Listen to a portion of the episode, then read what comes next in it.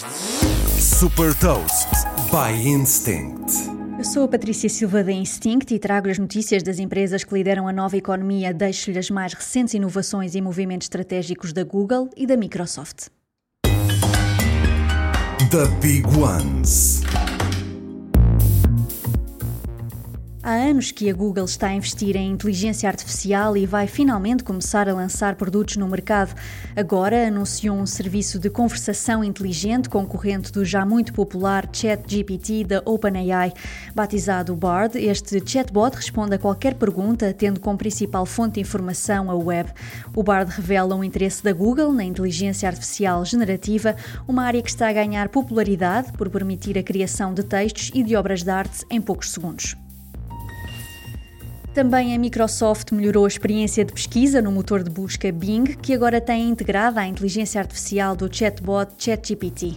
Além do Bing, o browser Edge tem uma nova versão suportada por inteligência artificial.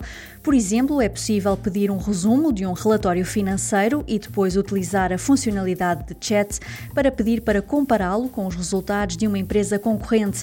Tudo isto pode ser adicionado automaticamente a uma tabela. Estas novidades são consequência do investimento investimento de 10 mil milhões de dólares da Microsoft na OpenAI.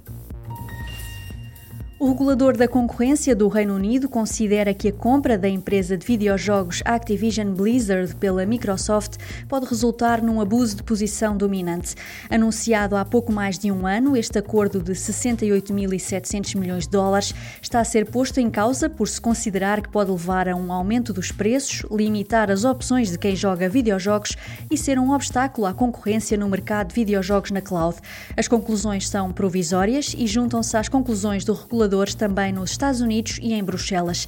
Saiba mais sobre inovação e nova economia em supertoast.pt.